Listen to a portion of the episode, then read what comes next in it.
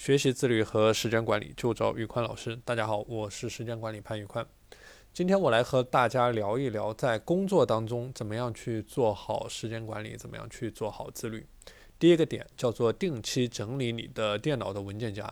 啊，像我们很多人从事工作的时候，它有一些文件夹和这一个资料是非常重要的，关系到公司的一些利益，所以说我们要定期对我们电脑的文件夹进行一个整理，去防止重要的工作资料被误删或者说文件找不到。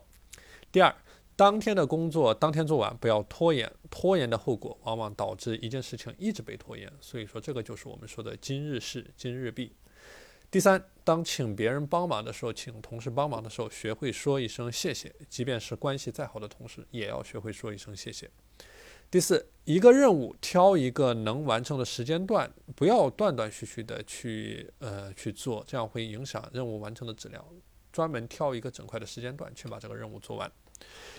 呃，第五，学会独立思考，不要任何时间、任何问题都向领导、向同事去问，先过一遍自己的脑子去想一想。